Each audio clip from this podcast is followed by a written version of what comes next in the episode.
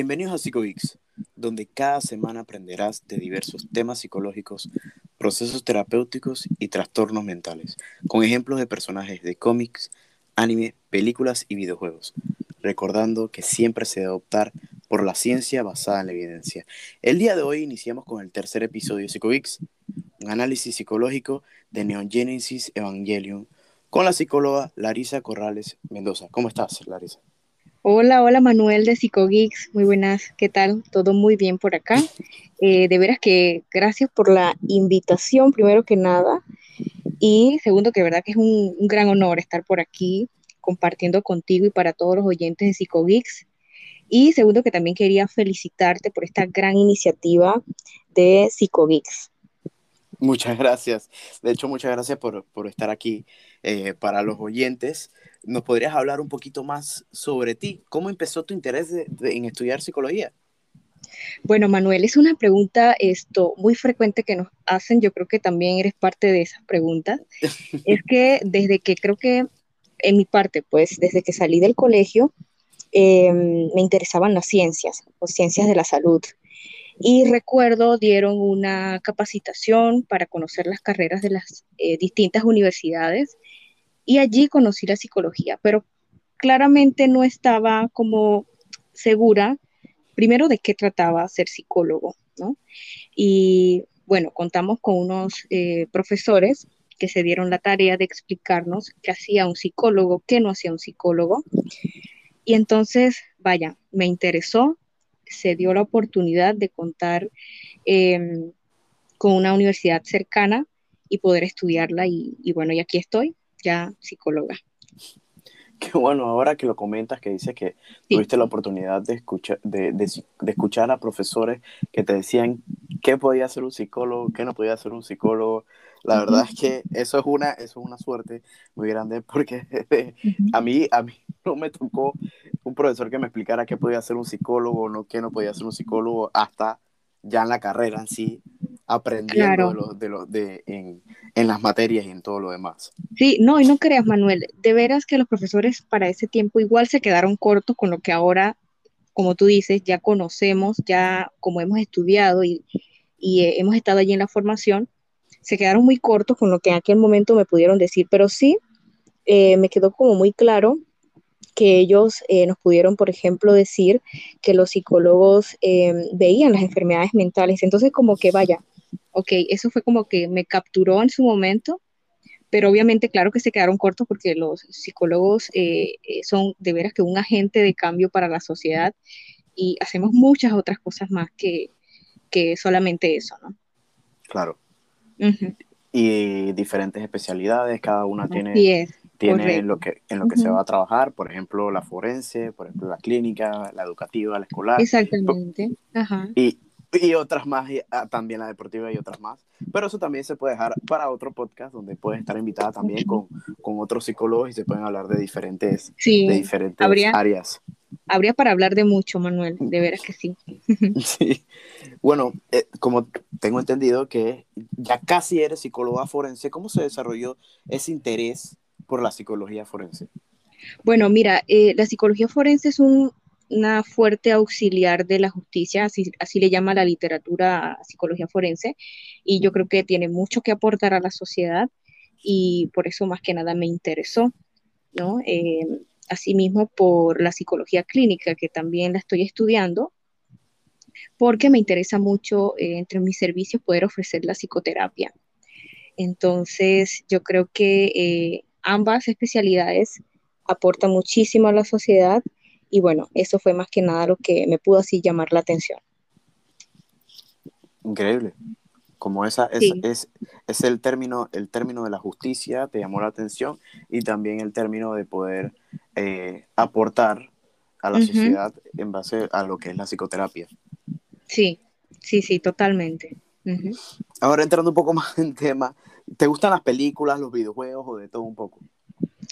Sí, sí, claro. Eh, consumo, bueno, entre esos rubros que acabas de mencionar, consumo mucho más películas, series y por supuesto que anime, que de hecho es el, tema de hoy, eh, de este podcast.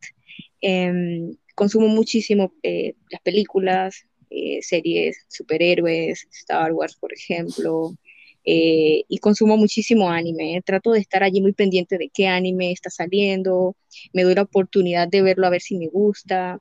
Y por lo general siempre estoy viendo anime, ¿sabes?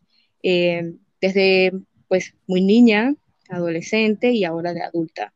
Eh, dejando claro que el anime y las películas no son solo para niños. También los adultos podemos disfrutar y entretenernos con los animes, por ejemplo. Claro, sí. Y de hecho hay, hay temática de, los animes, es que muchas personas piensan que el anime es como una cómica, pero en realidad tiene, tiene sus diferentes géneros y de hecho en Japón, la cultura japonesa ve el anime como lo que nosotros vemos a las series de televisión, como los live actions. Como por ejemplo, vamos a dar el ejemplo de la serie de Flash, el Arrow, Supergirl. Para ellos, ese tipo de series están también en los animes.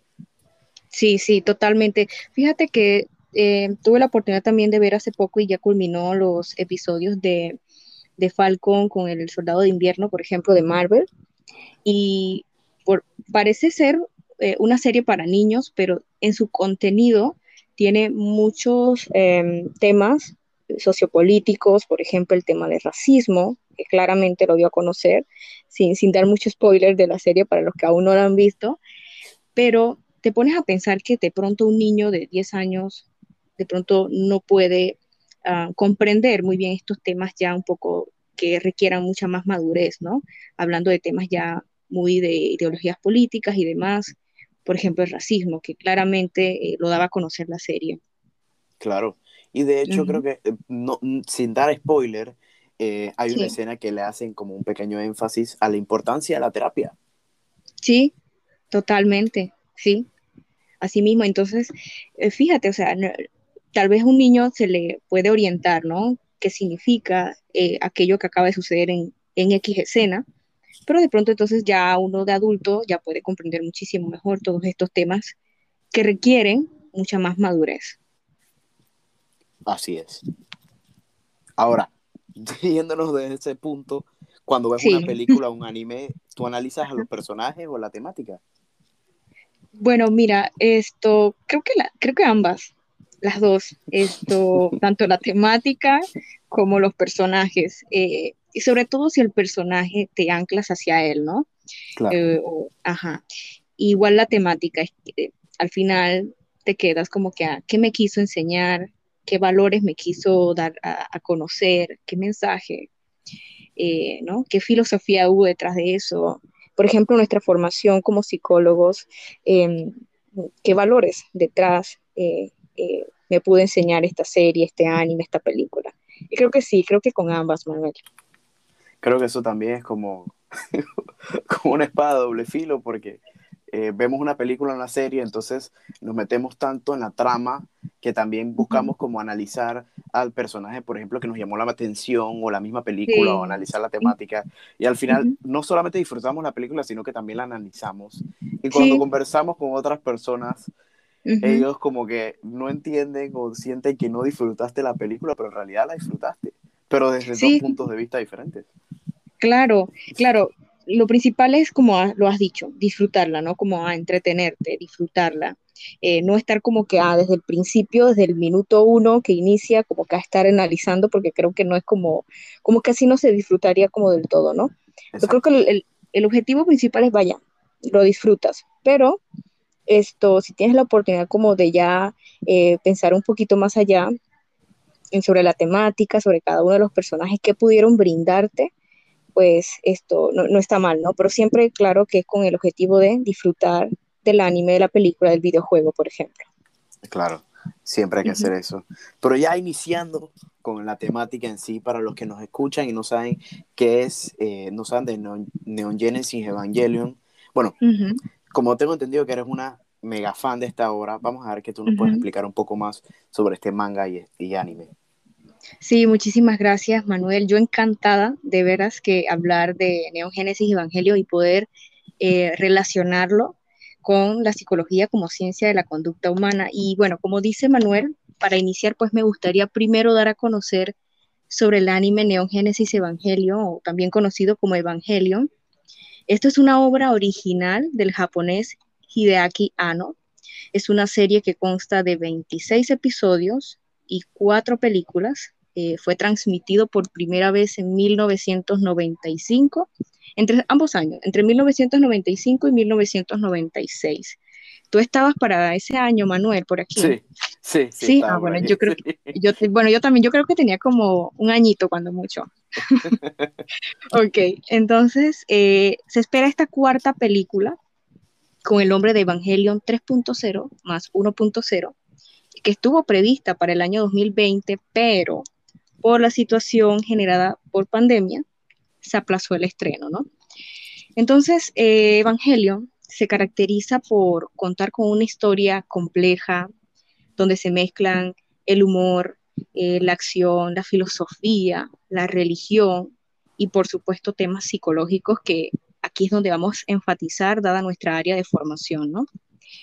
Em, la trama gira en que unos seres hostiles llamados en la serie ángeles quieren apoderarse del planeta Tierra entonces hay una organización paramilitar llamada NERV que lucha para combatir a estos gigantes, por lo que seleccionan a tres chicos que se encargarán de defenderla como eh, pilotos de unos gigantes biomecánicos, los llamados EVAs.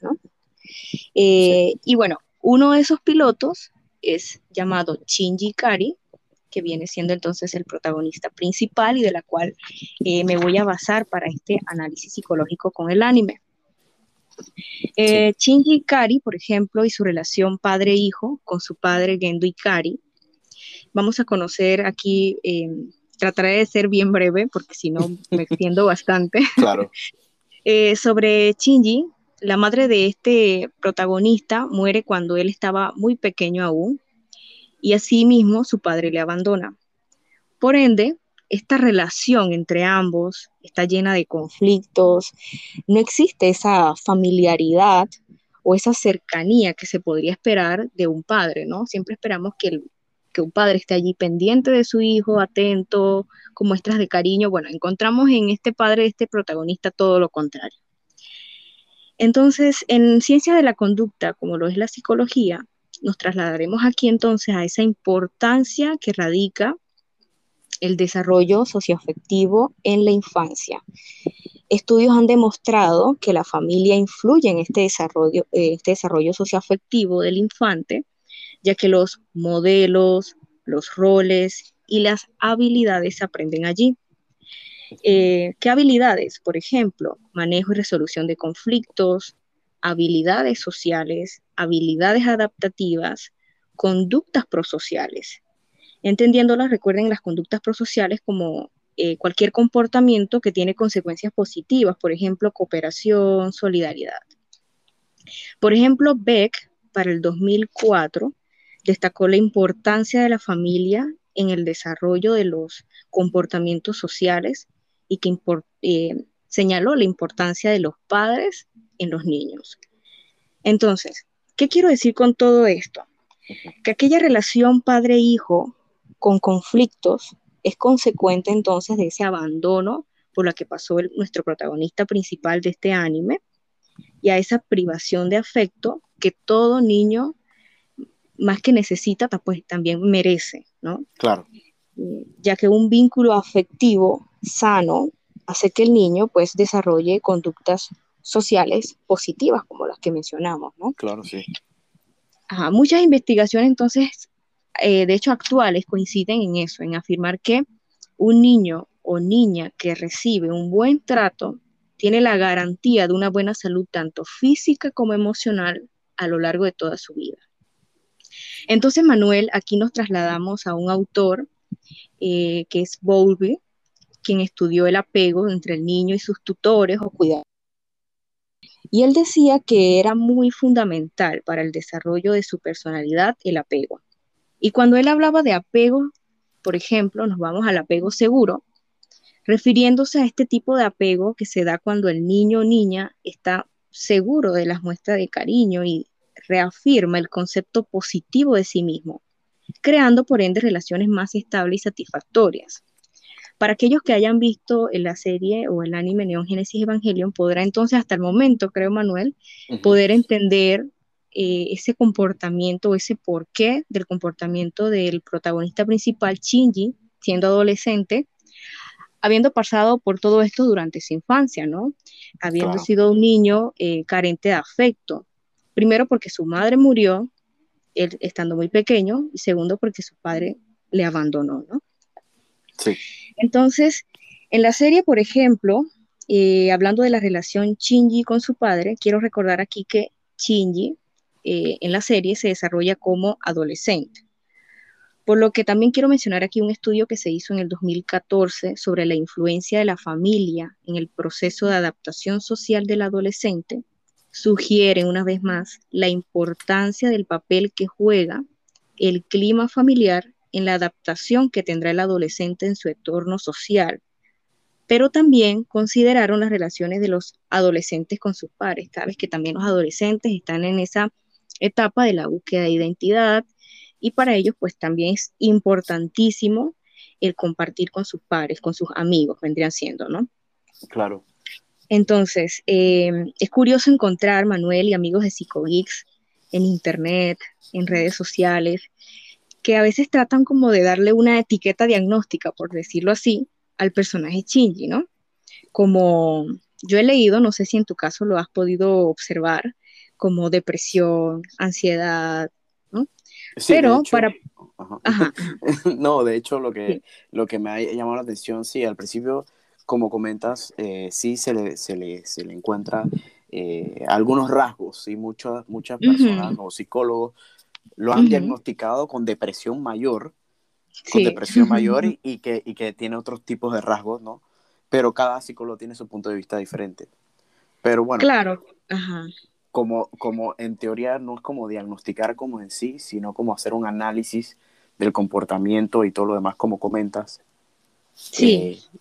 Eh, claro, esto sí, es un análisis como completo eh, basado en sus comportamientos, ¿no? En los comportamientos que manifiesta como adolescente, como es, como es su desarrollo en la serie puesto que de niño eh, lo vemos en muy pocas escenas, ¿no?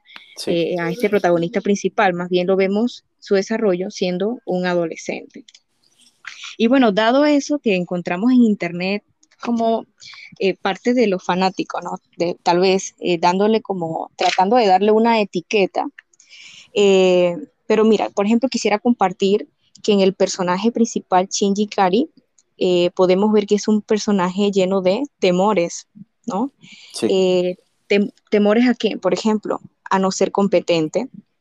Eh, aquí, por ejemplo, la, exigencia que tiene el padre hacia él y, la presión que recibe de parte del padre. Entonces, él está eh, lleno de este temor a no ser competente, al rechazo, a la crítica, a esa evaluación positiva que le puedan dar en un momento, pero entonces duda tanto de sí que al final él trata como que o se siente incapaz de poder cumplir con esas expectativas. Sí, a cometer errores también podríamos ver en este protagonista principal. Entonces, ya en el plano de la psicología, ¿qué sucede a nivel cognitivo ante estas situaciones o qué sucede a nivel de pensamiento ante estos temores? Los conocidos sesgos cognitivos, Manuel, no sé si conoces el término, pero son aquellas distorsiones, ¿no? Distorsiones cognitivas, ajá, que con, entonces Chigi, eh, podríamos ver en él estas distorsiones que él tenía y que hacían confirmar esos temores. Por ejemplo, em, subestimación de las propias capacidades, ¿no? Eh, él no se creía capaz de realizar alguna tarea o la sobreestimación de las propias capacidades, ¿no? Sí. Eh, por ejemplo, cuando eh, se sube al piloto, ¿no? Eh, para poder arrancarlo, por ejemplo, y ir a la batalla, dudaba mucho de sí y que él no podía y que porque él, por ejemplo. Em, al igual que la sobreestimación de la probabilidad de cometer errores, siempre estaba como que pensando en, en que iba a fallar, en que no era capaz, en que iba a cometer error. Sobreestimar la probabilidad ante el rechazo. ¿sí? Siempre se veía como predispuesto a que lo iban a rechazar. Sobreestimación del malestar que puedan causar en los demás si lo decepcionan o no. También había una sobreestimación, estamos hablando de posibles pensamientos dado el personaje en su comportamiento, ¿no? Em, ese malestar que él puede sentir al causar en los demás si lo decepcionan o no. Entonces, esta manera de pensar hace eh, que la persona se sienta en cada situación social como una situación peligrosa.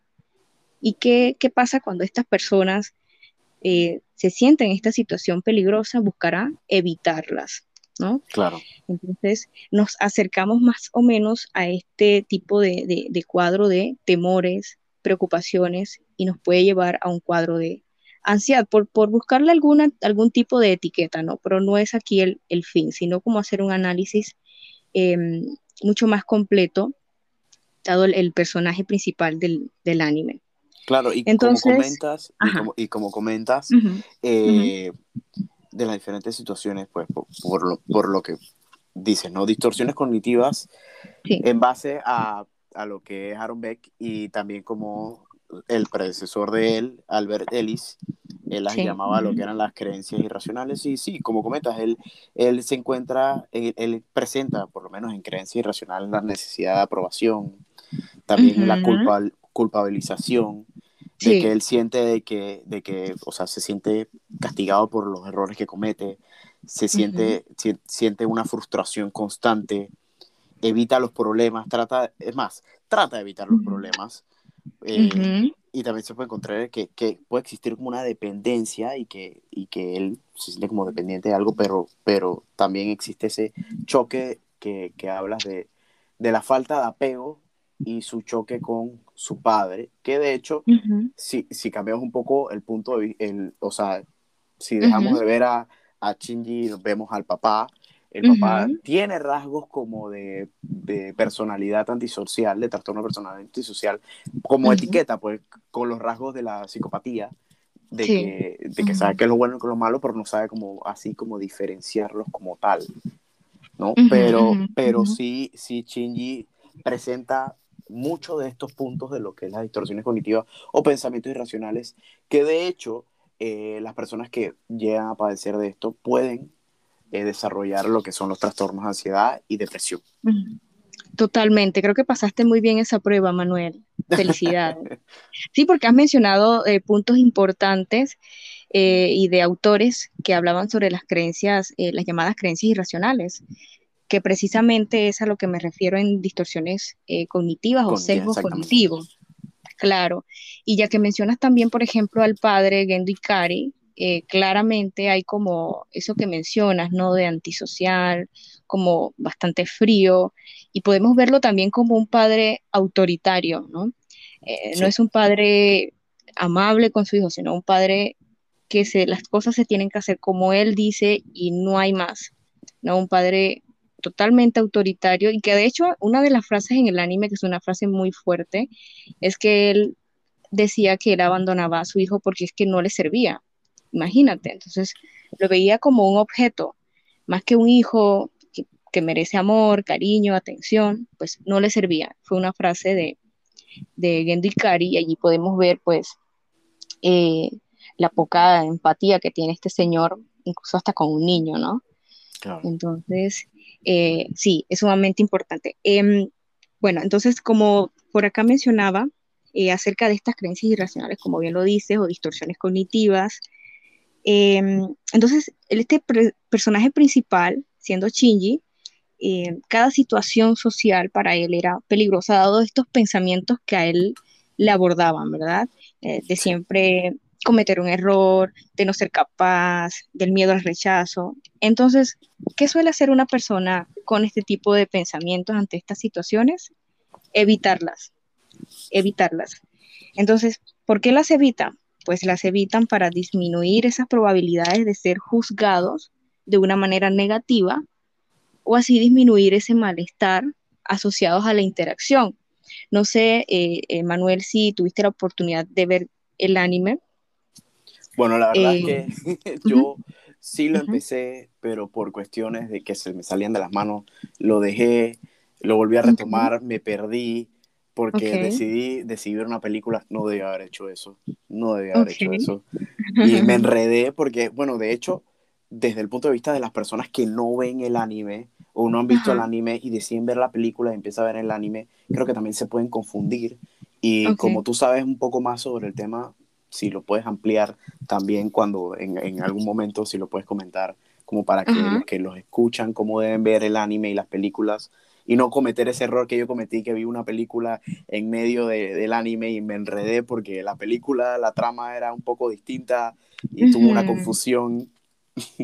Bueno, yo creo que ya que lo mencionas, muy bien pueden, para los interesados en el anime, muy bien pueden ver el anime primero, los 26 episodios que cuenta, y luego a las películas. Esto ha sido una manera muy sencilla, ¿no?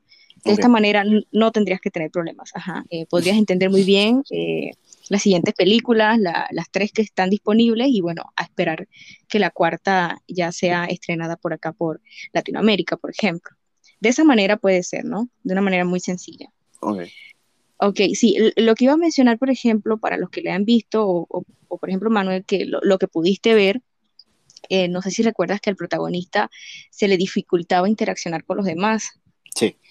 ajá, bueno, entonces precisamente, eh, dado estas características que acabamos de mencionar, dando sus, pensamientos eh, obsesivos contra sí mismo, porque siempre una, una concepción negativa de sí misma, ¿no? Claro. Eh, entonces, ahí estaba la evitación, ¿no? E, evitar y, no poder interaccionar, no poder hacer amistades de una manera de pronto un poco más sencilla, ¿no? Eh, y pensar siempre sobre sí como que no, no puedo ser capaz, no podré hacerlo, cometeré este error, entonces, em, justamente estas características pues nos llevan, como creo que ya lo mencioné, a esto, a un cuadro posible de, ansiedad, ¿no? Por, por, decir una etiqueta, entre comillas, ¿no? Ajá, exactamente. Porque, por ejemplo, eh, has escuchado también que entre el grupo de ansiedades también encontramos con ansiedad por separación y vemos que, que el protagonista, Shinji, en la serie, pudo haber pasado también por esto, dada, eh, dado el abandono que tuvo por su padre, ¿no? Eh, así que, bueno, por allí podría ir encaminado. Si queremos darle un poco de etiqueta y, irnos aquí al tema más psicológico, ¿no? Entonces, bueno, eh, para culminar con este análisis así psicológico junto al anime Neon Genesis Evangelion, em, los últimos capítulos de la serie, que vendrían siendo 25 y 26, Em, por ejemplo, cierra con que para el personaje principal, Shinji, en el cual nos hemos basado aquí, le surgen entonces una combinación de pensamientos sobre culpabilidad, eh, sobre poder ser querido, poder ser aceptado, ¿no? Del porqué de las cosas. Sin embargo, llega a un punto donde todo esto cambia, eh, porque luego se escuchan oraciones como tú eres tú, tú puedes decidir qué necesitas de ti.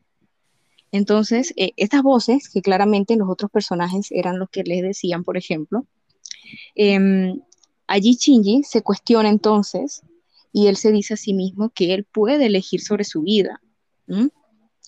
Y se dice que también que él tal vez sea capaz de amarse y que él merece vivir aquí. Por ejemplo, eh, si recuerdo esa frase cuando él se dice a sí mismo, merezco vivir aquí, quiero seguir existiendo. Entonces allí los demás personajes le rodean y, le dicen a, a todos Omedeto, que significa felicitaciones, donde le aplauden y le felicitan eh, a este personaje. Entonces, tal vez el autor eh, sería alguna manera en decirnos que todos eh, somos capaces de decidir sobre nuestras propias vidas, tal vez terminaba con esta filosofía, ¿no? De que todos en nuestras vidas podemos tomar nuestras propias decisiones, ¿no? Entonces, exhorto tanto a estudiantes de psicología como a psicólogos, eh, creo que lo conversaba con otro colega que es un anime, eh, además de ser una obra maestra, es un anime que todo psicólogo debiera ver porque eh, contenido psicológico hay muchísimo. De hecho, Manuel, quiero confesarte que yo para poder entenderlo bastante bien, yo lo he visto un montón de veces, yo no me quedé con una sola vez. yo no lo entendía la primera vez, me quedé con muchos huecos y yo digo, no, necesito verlo otra vez. Lo vi una segunda vez, lo vi una tercera vez, ya perdí la cuenta de cuántas veces le he visto, eh, porque aparte de que me gusta, es porque cada vez que lo veo, eh, aprendo más, veo cosas nuevas que anteriormente no había visto. Exacto, igual que cualquier película. Sí, total. Y así mismo con las películas, bueno, las películas también he tenido la oportunidad de verlas, las, las que van, y esperando con ansias esta cuarta película. Y bueno, eh, exhortarlos, como decía, eh, y a la vez también la importancia que tiene, bueno, nuestra salud mental desde la infancia, si nos dimos cuenta, eh, basándonos en este personaje, desde la infancia, desde la adolescencia y de adulto, la salud mental siempre es importante. Es más, sin salud mental no habría salud. Y que, bueno, para ello acudamos a los profesionales idóneos para ello, ¿no? Psicólogos, psiquiatras y que aquí estamos con mucho gusto eh, a la orden. Claro, y como comentas, eh, la salud mental es algo sumamente importante cuando, y de hecho siempre uno debe estar claro de que cuando te empieza a afectar en tu vida cotidiana algo, es que ya, ya es de urgencia asistir a un profesional de salud mental. Si alguna amistad, un familiar te recomienda ir a un profesional de salud mental, es bueno escuchar los consejos de los familiares o amistades para asistir a un a un profesional de la salud mental. Eso es algo importante, sumamente importante y que hay que dejar claro, ¿no? Sí, totalmente. Y fíjate que ahora en pandemia, porque eh, lo he escuchado tanto de consultantes como de otros, de pronto otros colegas que también han tenido la experiencia, que justamente ha tenido que llegar pandemia como para que nos demos cuenta que la salud mental importa, que, que dormir bien, por ejemplo, importa, importa muchísimo, que estar tranquilo importa, que poder tolerar la incertidumbre ante, ante este nuevo eh, virus, por ejemplo, eh, importa y, eso lo logramos a través de una buena salud mental. Entonces, ¿cómo es posible que tuvo que llegar una pandemia para poder decirnos, oye, la salud mental importa? Entonces, bueno. O sea, eh, eh, como comentas, para mí me, parece algo como sumamente impactante, por lo menos a nivel Panamá. Sé que a nivel mundial eh, el impacto fue igual, o por lo menos no igual como en Panamá, sino como que lo hizo reflexionar un poco, pero ellos ya como que saben y tienen esa, como la cultura de la importancia de la salud mental, que de hecho no, no, no quiero sonar un poco feo, pero es la realidad. en Panamá no, hay mucha, no hay mucha cultura sobre la salud mental. No mucha gente desconoce cuál es el papel del psicólogo y cuando digo desconoce es no solamente personas que no conocen el área de la salud, sino que también personas de la salud desconocen los papeles de, del psicólogo y del psicólogo clínico y las diferentes especialidades. Mira, y que somos hasta capaces de, de hacer un análisis eh, entre la psicología y el ánimo, imagínate hasta dónde llegamos los psicólogos. sí, sí. sí, eh, de veras que, me ha gustado muchísimo poder eh, analizar esto. Créeme que cuando entré al personaje de, de Shinji Kari como protagonista principal, porque como lo mencionaba con Manuel y para todos los amigos de PsychoGeeks, de pronto abordar el, anime completo como se quisiera o, por episodio o por personajes o en fin, como por temática, eh, nos extenderíamos muchísimo porque hay muchos detalles. Entonces, sí me quise de pronto basar en, el protagonista principal y que mm, mucho de esto, eh, Manuel, em, se da en consulta el tema de estas distorsiones cognitivas, de estos temores, ¿no? Que nos podría llevar a un posible cuadro de ansiedad. Em, Totalmente. Sí, y que de hecho, por ejemplo, no sé si te había comentado, yo soy em, psicóloga voluntaria de la Red de Apoyo Psicológico Panamá y allí entre los consultantes, em, ahora con pandemia, este, este temor o esta poca tolerancia a la incertidumbre que se convierte en temores, eh, se, ha, se, ha, disparado un montón, ¿no? Pero claro. claro. está por el tema de pandemia, un nuevo virus que de la cual todos estamos aprendiendo, y igual la ciencia está aprendiendo, em, pues, sabes, como que este análisis del protagonista me hizo como que, vaya, esto es lo que también estamos viviendo, pues, actualmente, ¿no? Porque los pensamientos estos o distorsiones cognitivas que tenemos en estos momentos, dada la pandemia, las situaciones que están pues pasando en el país, de pronto el desempleo y un montón de temas que nos llevan a, a temores, pues esto, de pronto este análisis también va mancomunado a lo que está viviendo la salud mental en Panamá. Claro. Pero, sí. ¿sabes algo que, hay que dejar claro? No sé si, si no, no dejamos claro que las distorsiones cognitivas son como las maneras erróneas que tenemos de procesar la información. Sí, sí, sí. Sí. De que la eh, información... Ajá, dale, cuéntanos, cuéntanos tú. Ajá, sí, por ejemplo, eh, mencionaba para el, protagonista principal de, este anime, em, por ejemplo, sobreestimar em, las propias capacidades, ¿no? O más bien, eh, sí, subestimar, eh, por ejemplo, los errores de esta manera, también la probabilidad ante el rechazo, ¿no? Como que un pensamiento exagerado de que a él le van a rechazar, ¿no? Por ejemplo, ajá. Eso podríamos mencionar como una distorsión cognitiva. Sí, como, como unos ejemplos, ¿no? Sí, ajá. Sí, y que bueno, esto se trabaja muy bien desde la infancia, ¿no? Entre, entre más temprano se realice, será mucho más breve, por lo cual en la infancia será el, el momento óptimo ¿no? Eh, por ejemplo, en esta etapa de la vida de la participación de los padres o los cuidadores que tengan el niño es crucial, por eso la, importancia entonces acá en el anime, eh, por ejemplo, ese, ese cero afecto que tuvo Shinji por parte de su padre, por ejemplo. Claro. Eh, el, tratamiento no solamente es con el niño, sino que se realiza un entrenamiento, digamos que acá en vida real, en un entrenamiento con los padres o los cuidadores para que se le pueda brindar entonces al niño esas situaciones necesarias para el aprendizaje desde el apego seguro que estuvimos mencionando con el adulto. Claro. Y eso, eso va desde el punto de padre-hijo y ya cuando es, digamos, un adulto o, un adolescente, bueno, adulto, vamos a decir adulto, ya es trabajar los pensamientos, distorsiones cognitivas, pensamientos negativos, creencias irracionales, que al fin y al cabo es prácticamente lo mismo. Y, y, existen diferentes modelos terapéuticos. De hecho, el más común, bueno, los más comunes para trabajar este tipo de cosas son eh, la terapia racional emotiva y la terapia cognitivo-conductual. Así es, totalmente, y que se basen en métodos científicos, ¿no? Exactamente. Es importante conocer cuál es el tratamiento más beneficioso para poder revertir, digamos que un cuadro de ansiedad.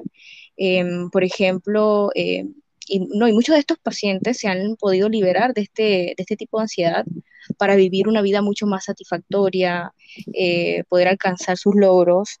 Y el tratamiento, como bien lo mencionas, que mayor evidencia tiene para revertir este tipo de cuadro es la terapia cognitivo-conductual.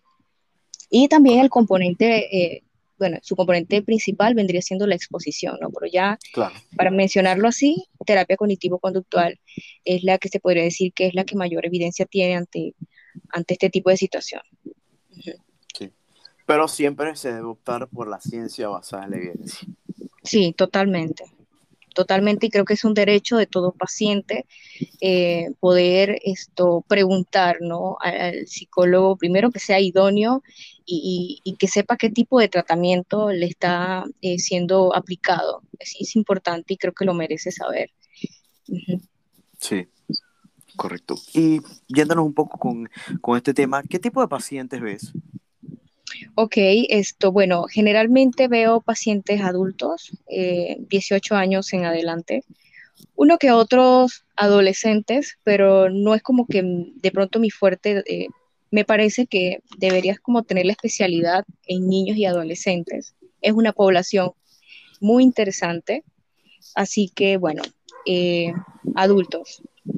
Claro, de verdad, es que tienes razón, es una población muy interesante y de hecho el, tratamiento y todo lo demás es, diferente al, de, al de los adolescentes y los, bueno, al de los adultos y a adultos mayores también, ¿no? Sí, y, bueno, y aquí en Panamá hay universidades que ofrecen ese tipo de especialidad en niños y adolescentes, así que me parece que para ese tipo de población pues es mejor como especializarse, ¿no? Claro.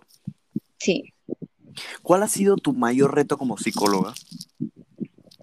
Bueno, esa es una pregunta muy, muy buena porque yo creo que no tendría una respuesta única, eh, porque yo creo que el mayor reto sería como tal vez nunca parar de formarse académicamente, ¿no? Eh, y hacerle, por ende, honor a la profesión, porque el, psicólogo, pues, también es un agente de cambio. Eh, yo creo, Manuel, que no podemos ser ajenos a los problemas que suceden en nuestro alrededor. Sí, entonces eh, somos también un agente de cambio. Yo creo que ese también sería, para mí sería como ese reto para mí como psicóloga. Claro, y como comentas, tienes toda la razón. También hay que adaptarnos y aprender de que que como se comentó en un podcast anteriores, en un podcast anterior, de que hay que ser flexibles sabiendo de que, digamos, vamos a decir, terapia cognitivo-conductual, que, es, que es, es, especializada para trabajar la ansiedad y la depresión, no es, una, no es el tipo de terapia que vas a utilizar con otro tipo de trastorno, por ejemplo. ¿no? Así es. Sabiendo que existe otro modelo y hay que ser flexible y, y, siempre hay que mantenerse formándose y aprendiendo cosas nuevas, ya que siempre se encuentran nuevos estudios sobre los modelos terapéuticos y nuevas formas que se van adaptando a diferentes modelos terapéuticos. Sí, totalmente. Y fíjate cómo eh, la pandemia ha traído a nosotros la virtualidad, por ejemplo, y cómo los psicólogos hemos tenido que estar allí a la vanguardia de la tecnología, eh, de la virtualidad. Mira cómo tú y yo estamos aquí realizando un podcast gracias a la tecnología. Entonces, también es un reto que se suma a, nuestra profesión, allí a, ir a la vanguardia de la tecnología, a poder de pronto tener, pues, poder trabajar a través de la telepsicología, ¿no? Que de pronto, sí. Eh, que nos acerca más a los pacientes, sí. Sí, que es algo, que es algo nuevo, que es algo nuevo porque también, también es algo nuevo para todos, así como para, para los pacientes, también es para nosotros, ya que también nosotros somos humanos. Totalmente, y, y, toca como que adaptarnos, ¿no? Adaptarnos y aprender e ir allí en la marcha. Es correcto. Eh, ¿Cuál ha sido, que nos puedas comentar, cuál ha sido un paciente que hayas tenido complicado o quieras contarnos alguna experiencia que, que nos puedas compartir? ¿Existe alguna experiencia que nos puedas compartir?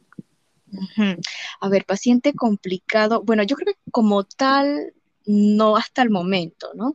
Pueda que me suceda más adelante, a futuro. Porque, ¿sabes algo, Manuel? Yo creo que uno debe reconocer creo que el código de ética te lo menciona, uno debe reconocer sus límites y sus fortalezas, ¿no? Claro. Entonces, cuando tú reconoces tus límites, pues lo puedes manejar de una manera mejor. Y creo que aquí eh, lo más importante es que también aprendemos de los pacientes, también aprendemos de ellos. Y creo que siempre debemos recordar que somos tan humanos como aquel que está frente a nosotros, o sea, el paciente. Nosotros también somos tan humanos como nuestro paciente. Sí, correcto.